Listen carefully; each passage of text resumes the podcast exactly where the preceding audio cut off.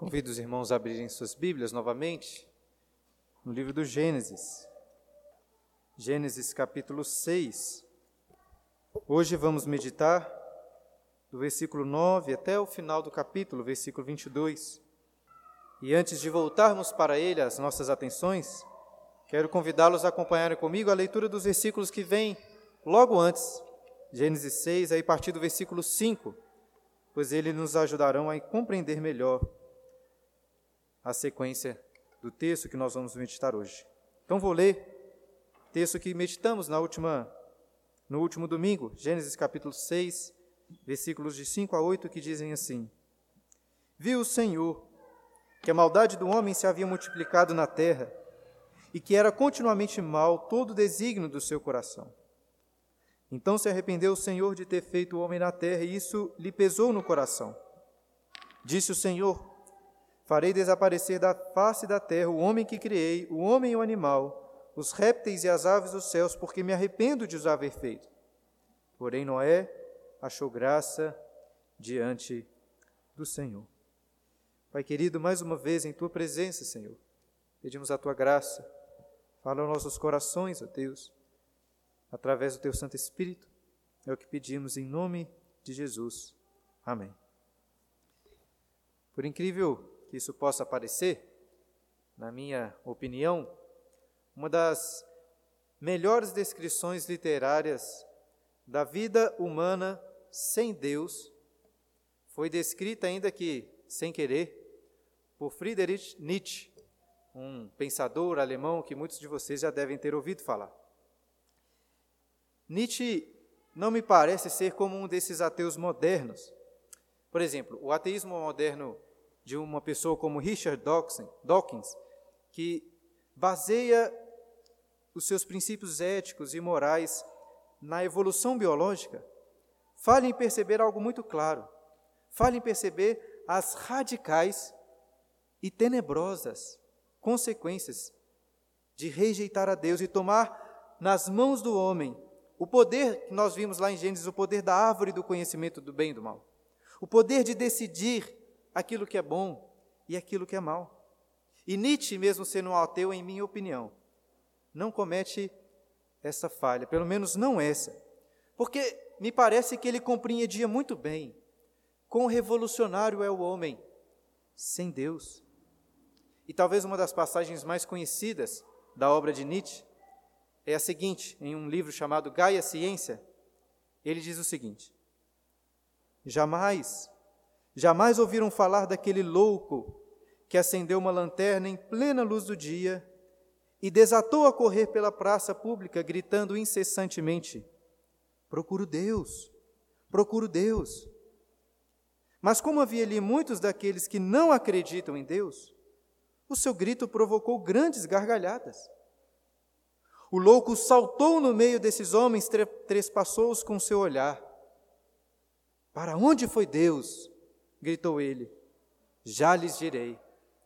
Nós o matamos, vocês e eu. Somos nós os seus assassinos. Mas como fizemos isso? Como conseguimos esvaziar o mar? Quem nos deu a esponja para apagar o horizonte inteiro? Que fizemos nós ao desatar a terra do seu sol? Para onde ela vai agora? Para onde vamos nós mesmos? Haverá ainda um em cima? Haverá ainda um embaixo? Não vagamos como que através de um vazio infinito? Deus morreu, Deus continua morto e nós o matamos.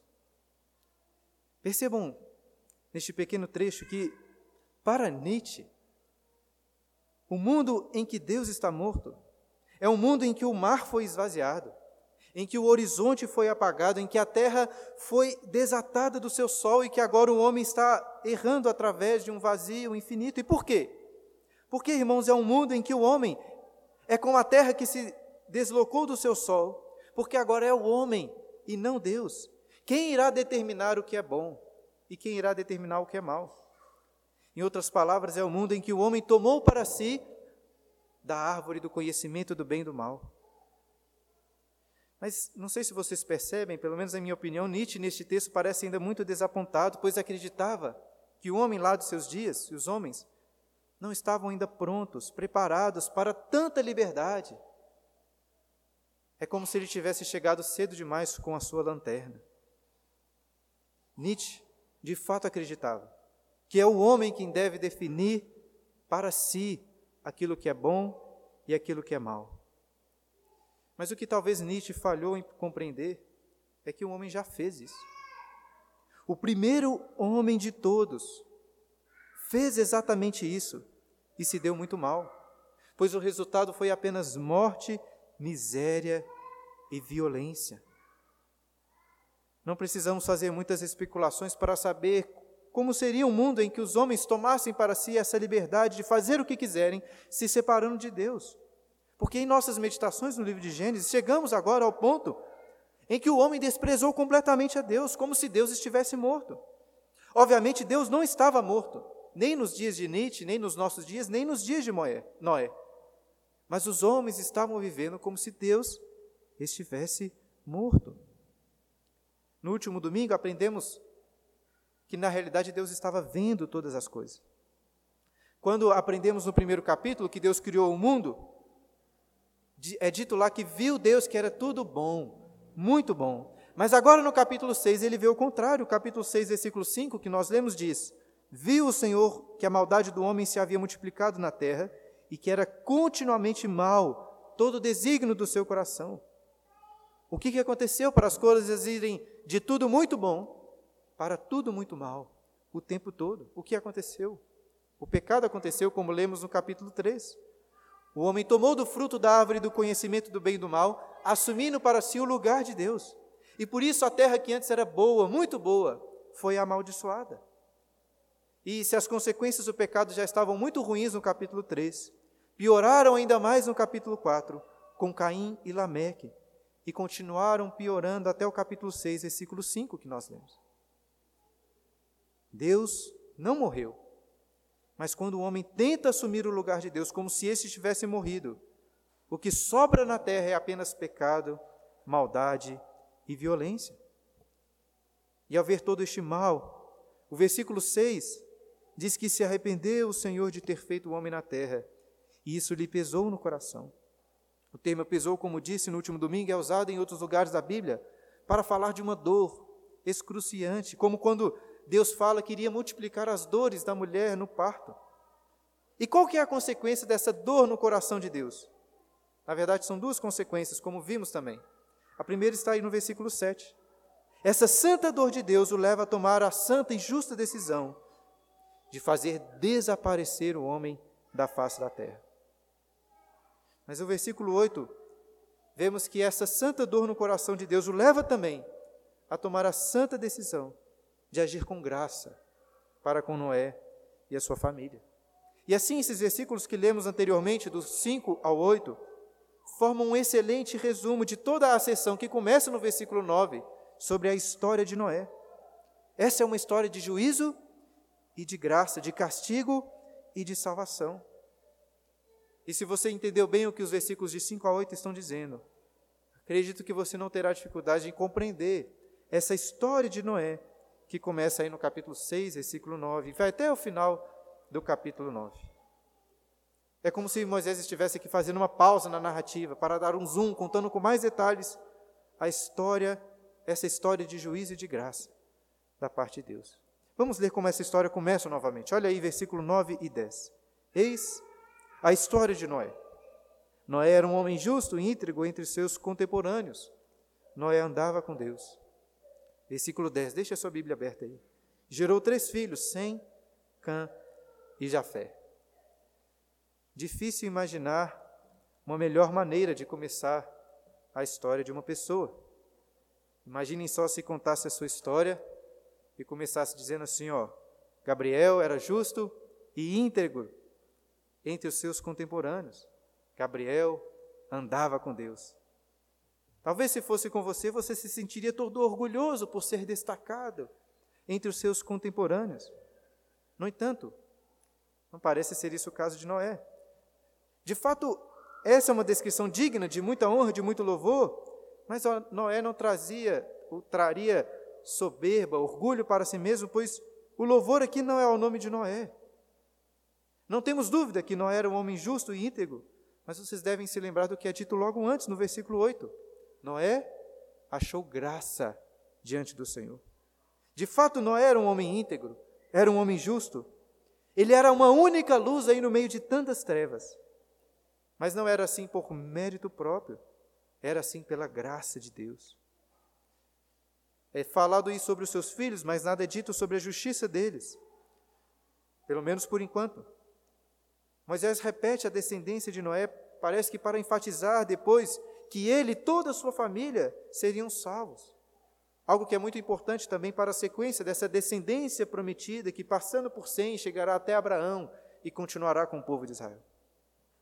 Mas o que nós vemos na sequência aqui dos versículos é que, em contraste com Noé, vemos o restante dos homens da terra.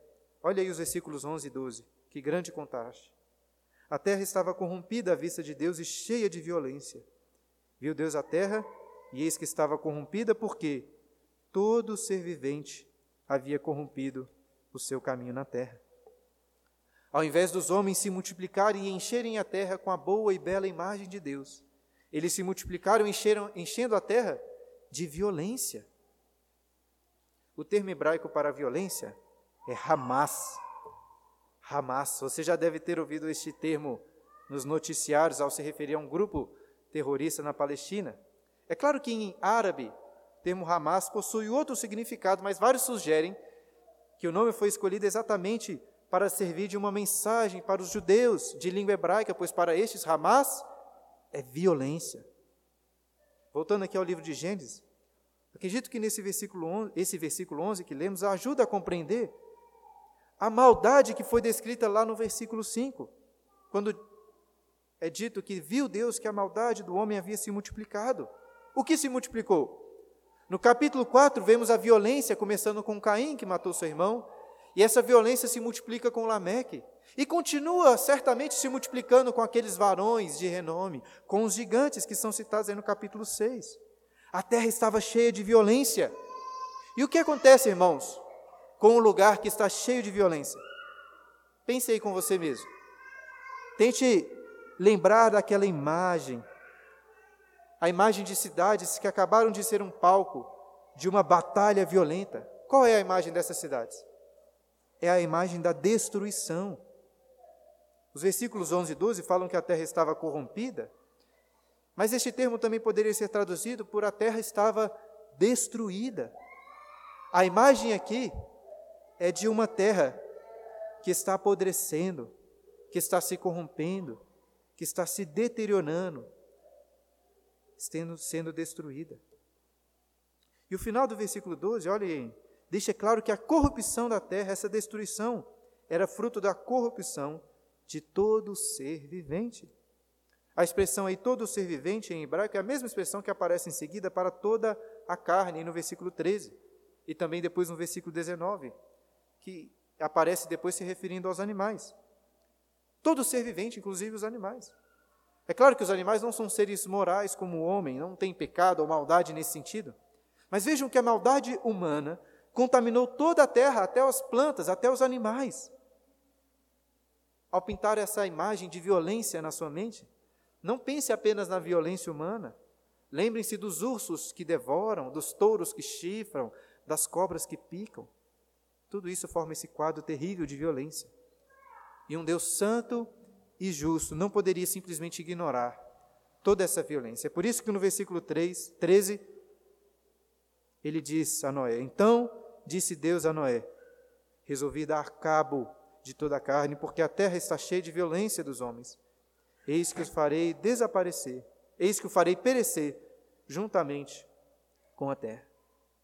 Como vimos antes, a primeira resposta de Deus diante de tanta maldade, de tanta violência, é o castigo. Ele diz aí a Noé que irá acabar com toda a carne, fazendo perecer todos os homens juntamente com toda a terra. Mas será que Deus não está aqui exagerando? Será que era para tanto mesmo? Matar todas as pessoas, acabar com toda a terra, será que era para isso tudo? Naquele épico antigo de Gilgamesh, um mito que também conta sobre o dilúvio, sobre o qual já citei aqui anteriormente, nós vemos um dos deuses, chamado Ea, questionando outro deus chamado Enlil. Enlil tinha enviado o dilúvio. E um outro deus o questiona, dizendo assim: Tu, ó guerreiro, o mais sábio entre os deuses, como foste tão insensato em provocar o dilúvio, questionando o dilúvio. E por um lado, eu reconheço, irmãos, que de fato o dilúvio é um castigo terrível.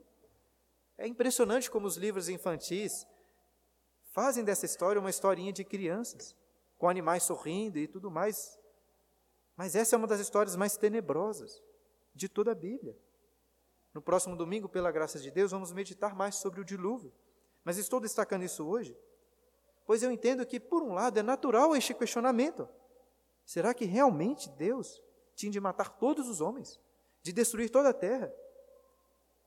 Eu disse que este é um questionamento natural, visto que naturalmente não temos a compreensão sobre quão santo, quão belo, quão justo Deus é.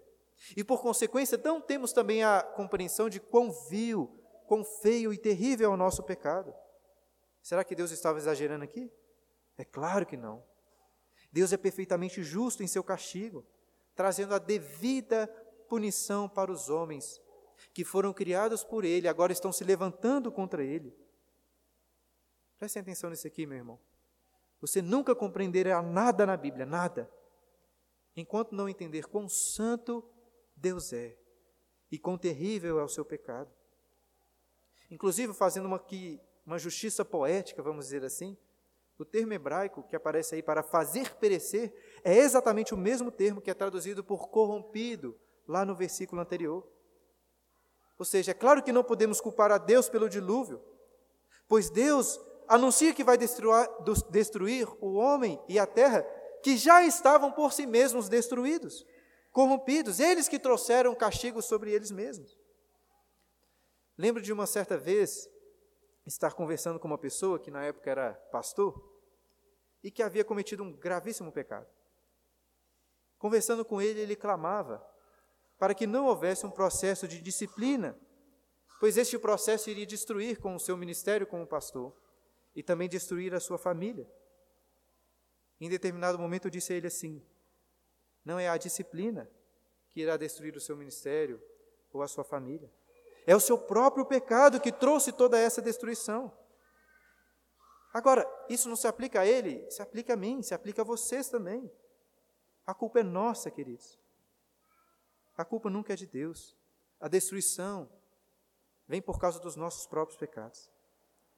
E Deus seria perfeitamente justo se acabasse ali nos dias de Noé com toda a raça humana, com todos os homens, sem nenhuma exceção. Acontece, porém, que além de justo, Deus é gracioso. E como vimos antes, Noé achou graça diante do Senhor. E os versículos seguintes nos mostram que, além de Deus revelar para Noé o castigo, Deus revelou a Noé um meio para que ele fosse salvo. Olha aí a partir do versículo 14. Faze uma arca de tábuas de cipreste. Não, nela farás compartimentos e a calafitarás com betume por dentro e por fora. Deste modo a farás. De trezentos côvados será o comprimento, de cinquenta a largura e a altura de trinta. Farás ao seu redor uma abertura de um côvado de altura. A porta da arca colocarás lateralmente. Farás pavimentos na arca, um embaixo, um segundo e um terceiro. Lá nesse épico que citei de Gilgamesh, os deuses daquele mito concordam em sua grande maioria, enviar o dilúvio contra os homens, pois aqueles homens faziam muito barulho e não deixavam eles descansar. Mas um desses deuses, sobre que eu, que eu citei anteriormente, chamado Ea, decide revelar para um dos homens este castigo, dizendo para que ele construísse uma arca e assim pudesse salvar. E depois do dilúvio, quando o Deus que enviou o dilúvio fica sabendo que alguns homens tinham sobrevivido, ele fica muito enraivecido. Briga ali, há um conflito. Eu estou contando essa parte da história para destacar que, enquanto nesses mitos antigos, os deuses ficavam brigando em relação ao que fazer com o homem, vejam que a Bíblia fala de apenas um único Deus, soberano, que castiga os homens, e é o mesmo Deus que os salva também. É Deus quem propicia a salvação. Noé não poderia por si mesmo se salvar, construir aquela arca. Noé não poderia também tentar subir a maior de todas as montanhas para se livrar do dilúvio? O único meio para Noé ser salvo era confiar em Deus, na Sua palavra, e construir aquela arca. Vejam que Deus diz para Noé não apenas construir a arca, mas Deus diz como essa arca deveria ser construída. Nós lemos aí, ela deveria ser feita com tábuas de cipreste e seria calafetada com betume. É uma espécie de asfalto natural que serviria para vedar toda aquela arca, não permitindo que água entrasse. E as medidas, como vimos aí, está em côvados. É, é, côvado é uma medida que equivale a cerca de 45 centímetros. Então, calculando, a arca mediria cerca de 135 metros de comprimento, 22,5 metros de largura e 13 metros de altura. Pense que seria maior do que um campo profissional de futebol, e a sua altura seria como de um prédio de uns três ou quatro andares, era enorme. E pela descrição aqui, parece apenas um caixote gigante, do tamanho de vários navios que existem hoje aí. Não devia ser muito bonito, mas era seguro. Vejam também que na descrição nada é falado sobre leme, sobre instrumentos de navegação, visto que o objetivo dessa arca era apenas flutuar. E Noé não seria o piloto dessa arca, Deus é quem iria conduzi-la. E o versículo 16 conclui a descrição da arca, falando, de uma, falando aí de uma espécie de janela, de um côvado, ou seja, de 45 centímetros, que tinha de uma porta lateral, e que esta arca teria aí três pavimentos. E todos esses detalhes são de grande tentação, principalmente para aqueles intérpretes mais alegóricos. Eu não tenho certeza sobre o que dizer sobre estes detalhes, mas eu gostaria de fazer duas considerações que me parecem muito importantes sobre esta arca. Em primeiro lugar, é que essa palavra para arca, além do texto aqui do dilúvio, aparece apenas mais uma vez na Bíblia. Sabe onde que ela aparece? Lá em Êxodo, capítulo 2, versículo 3. Quando a mãe de Moisés, que é o autor aqui do livro de Gênesis, o, o colocou em um cesto. Ou poderia dizer, o colocou em uma pequena arca, exatamente a mesma palavra. E vale lembrar que lá em Êxodo também é dito que essa arca foi rejuntada, foi passado betume por fora e por dentro, o que demonstra muito provavelmente uma conexão entre a salvação através de Noé e a salvação de Moisés, aquele que seria o libertador dos israelitas. E outra consideração que eu gostaria de fazer é que, muito curiosamente, na língua hebraica, tanto o termo para calafetar como o termo para betume se aproximam muito do termo hebraico para espiar ou expiação. O que é expiação? É um dos dias mais importantes para o povo de Israel, era o dia da expiação, Yom Kippur. Espiar, irmão, significa cobrir, porque o dia da expiação era o dia em que Deus expiava os pecados de Israel, no sentido de cobrir aqueles pecados e assim não tratá-los conforme eles mereciam. E talvez a proximidade dos termos calafetar, betume, como termo expiação, não, não seja apenas uma feliz coincidência. Pois parece que Deus estava aqui simbolizando a expiação dos pecados. Inclusive, pode até parecer algo muito óbvio para vocês, mas durante essa semana, lendo essa narrativa, pela primeira vez eu pensei no seguinte: que Deus poderia, se Ele quisesse, muito bem, tirar Noé da terra destruído a terra aqueles homens e depois que tivesse limpa, colocado ele com a sua família ali novamente, mas não é assim.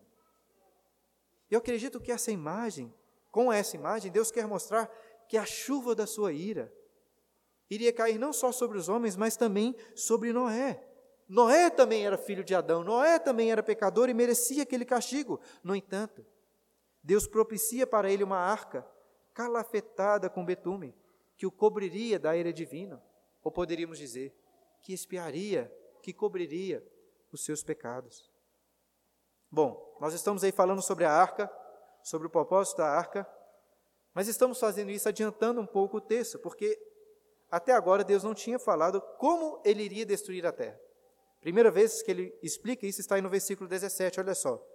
Porque estou para derramar águas em dilúvio sobre a terra, para consumir toda a carne em que há fôlego de vida debaixo dos céus. Tudo o que há na terra perecerá. Pela primeira vez, Deus anuncia que destruiria a terra através de um grande dilúvio, que destruiria não só o homem, mas todos os animais e todas as plantas. Seria a destruição de toda a terra. E o objetivo de Deus aqui é limpar completamente a terra do homem e de tudo aquilo que estava sob o seu domínio, de tudo que tinha sido corrompido. Ele decide destruir tudo. Todos. No entanto, lembre-se que Deus está aqui falando com Noé, que era um homem. Deus destruirá toda a carne em que há fôlego de vida. Porém, olha o versículo 18. Contigo, porém, estabelecerei a minha aliança. Entrarás na arca tu e teus filhos e tua mulher, e as mulheres de teus filhos. Vejam, Deus disse que irá destruir toda a carne em que há fôlego de vida, porém, com Noé, ele estabelecerá sua aliança. Deus já havia feito uma aliança com Adão no jardim do Éden. Mas é aqui que encontramos este termo aliança pela primeira vez nas Escrituras. Aliança, queridos, é um compromisso solene de uma pessoa que assume cumprir uma determinada obrigação. E é isso que Deus está fazendo, se comprometendo a salvar Noé. E Deus vai continuar fazendo alianças como essa, alianças de salvação durante toda, todo o Antigo Testamento. Deus havia se comprometido em enviar um descendente através da mulher que pisaria a cabeça da serpente. E agora ele renova essa aliança com Noé, dizendo que iria salvar a ele e toda a sua família. Nós veremos depois melhores termos dessa aliança lá no capítulo 9. Mas notem que neste texto Deus diz o seguinte: estabelecerei a minha, a minha aliança. Essa aliança que Deus faz, essa espécie de acordo, na verdade não é bem um acordo entre Deus e Noé. Não é um contrato bilateral. É uma aliança que chamamos na teologia de monergística. É uma aliança que Deus é quem institui os termos, é Ele também quem capacita Noé a cumprir os seus termos. Porque ao Senhor pertence a salvação, como disse o profeta Jonas. Só Deus poderia salvar Noé, só Deus poderia salvar a sua família. E só Deus, irmãos, pode nos salvar, assim como as nossas famílias. Vejam, porém, que, no, que, que Deus não vai salvar apenas Noé e sua família, ele vai salvar os animais. Olha aí, versículos 19 a 21. De tudo que vive, de toda a carne, dois de cada espécie, macho e fêmea, farás entrar na arca para os conservares vivos contigo. Das aves segundo as suas espécies, do gado segundo as suas espécies, de todo réptil da terra segundo as suas espécies. Dois de cada espécie virão a ti para os conservares em vida. Leva contigo de tudo que se come, ajunta-o contigo, ser-te-á para alimento a ti e a eles. Eu sei, queridos, que existem várias questões de cunho é, científico, vamos dizer assim, que são levantadas quando lemos textos como este. Por exemplo, será que Deus preservou todas as espécies de cachorro? Ou será que ele preservou apenas poucas espécies que depois se multiplicaram e foram se desenvolvendo? Perguntam também: será que cabia todos esses animais nessa arca? E os dinossauros, né? Existiam? Onde que eles entram nessa história toda? Eu até acho que essas são questões boas. E se você procurar aí na internet, encontrará boas respostas para todas elas e muito mais. Por exemplo, se espaço fosse um problema, Deus poderia ter enviado apenas filhotinhos. Poderia ter enviado ali apenas os pequenos.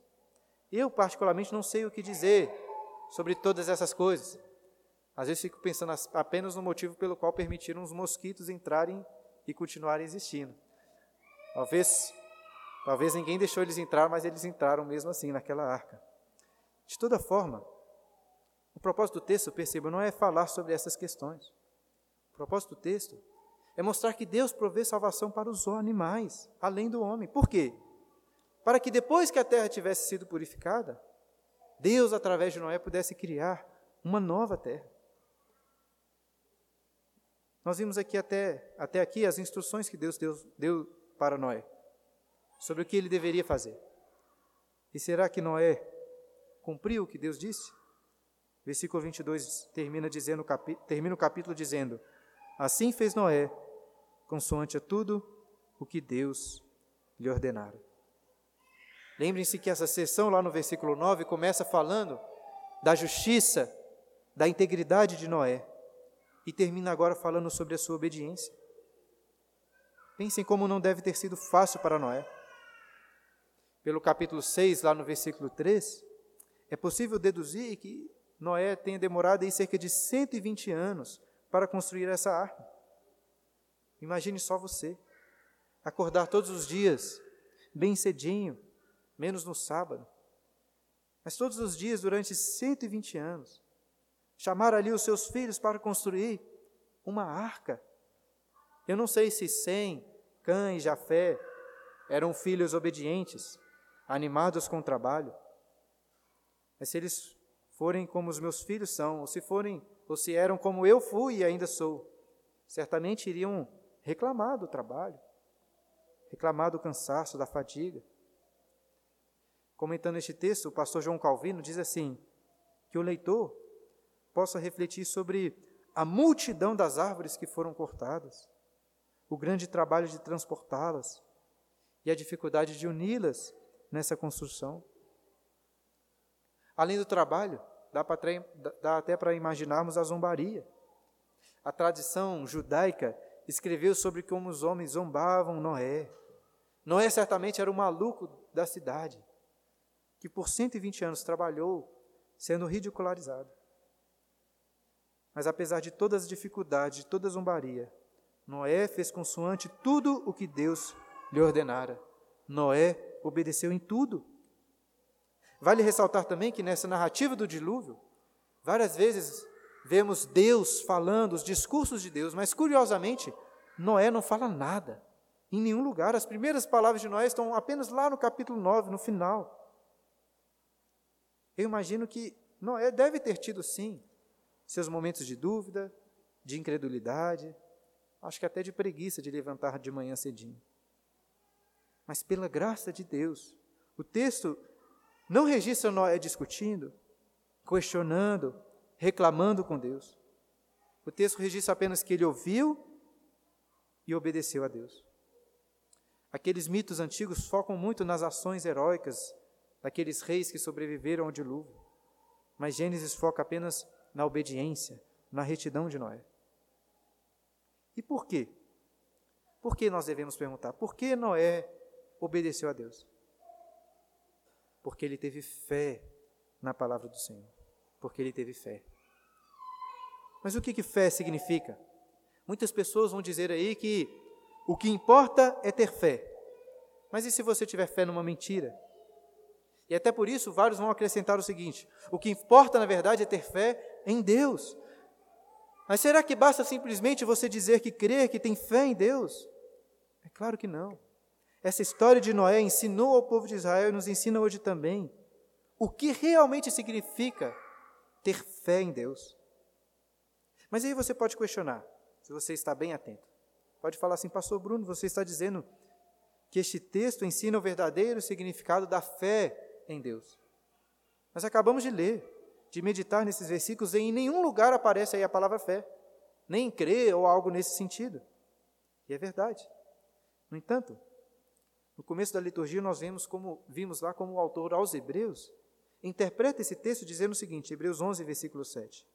Pela fé, Noé divinamente instruído acerca de acontecimentos que ainda não se viam, e sendo temente a Deus, aparelhou uma arca para a salvação de sua casa, pela qual condenou o mundo e se tornou herdeiro da justiça que vem da fé.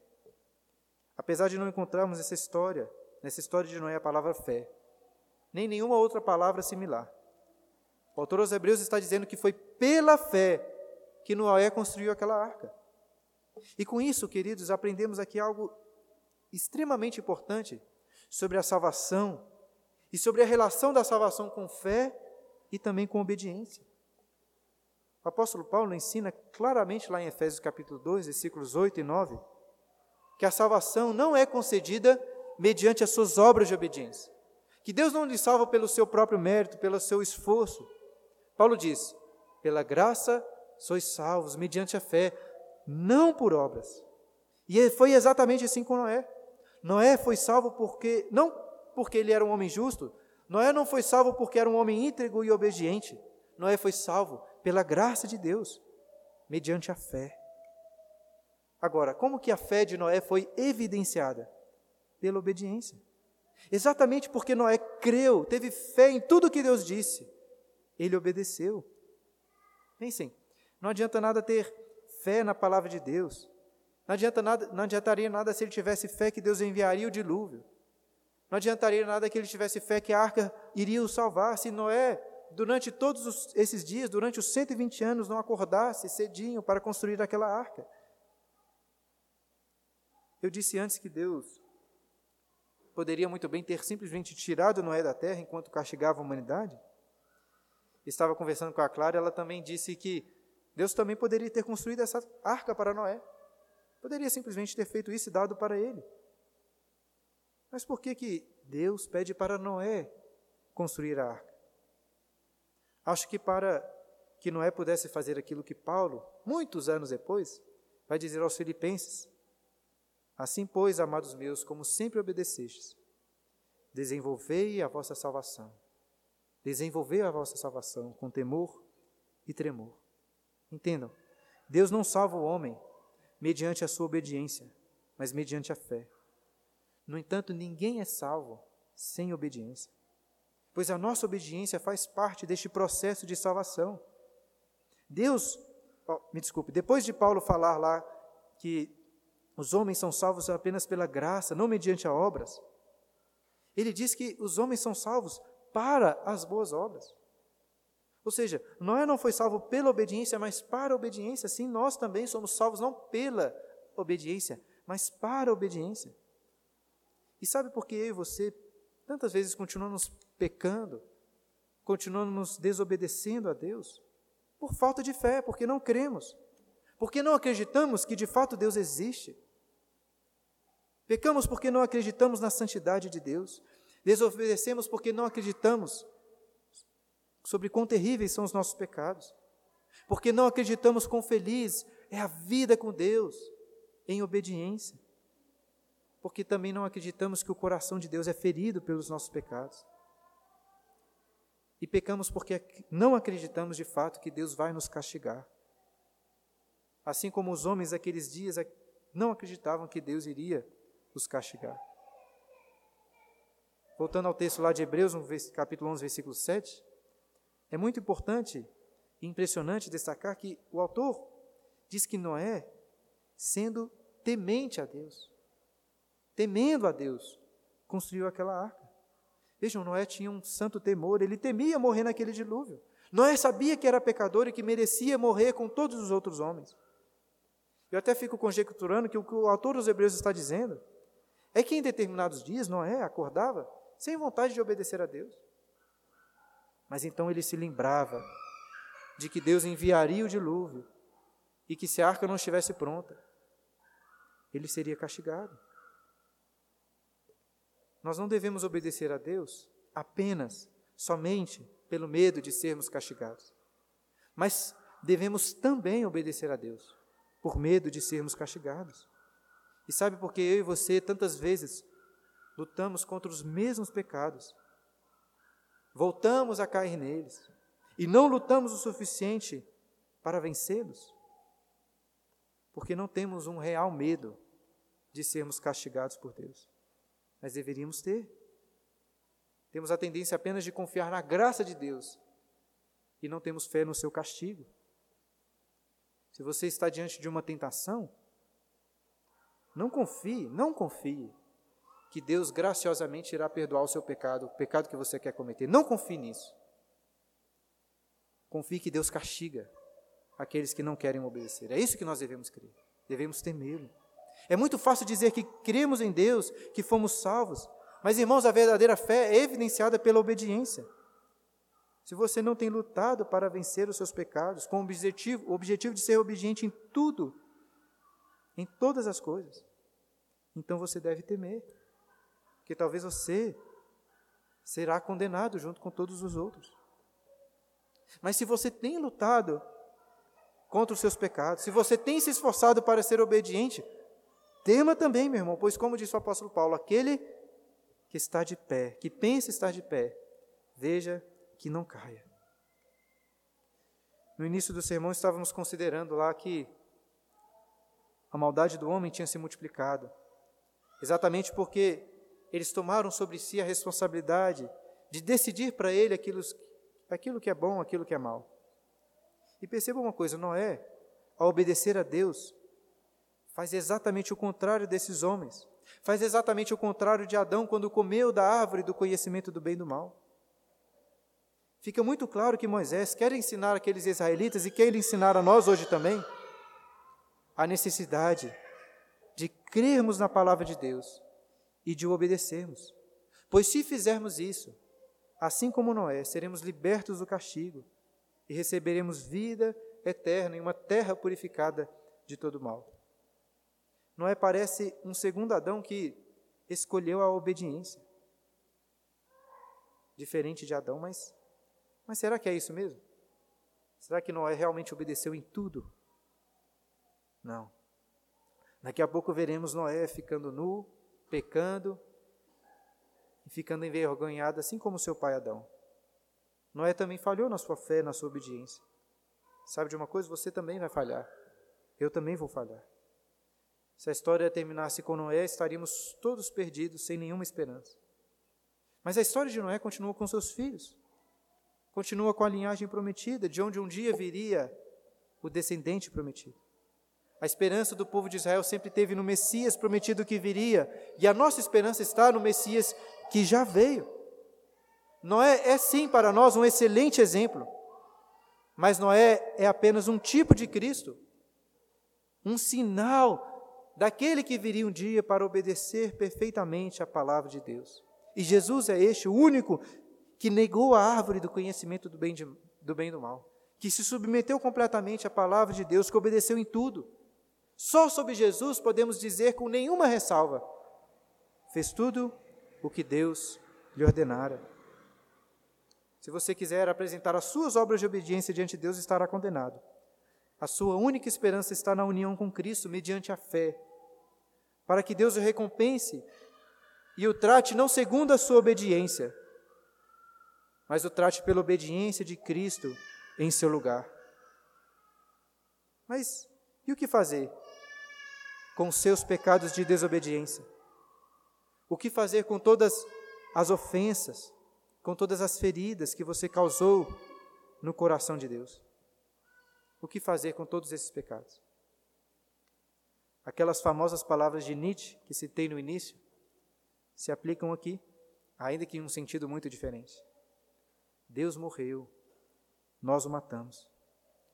O apóstolo Pedro disse aos judeus lá no, em Atos capítulo 3: Vós matastes o autor da vida mas não pense apenas nos judeus.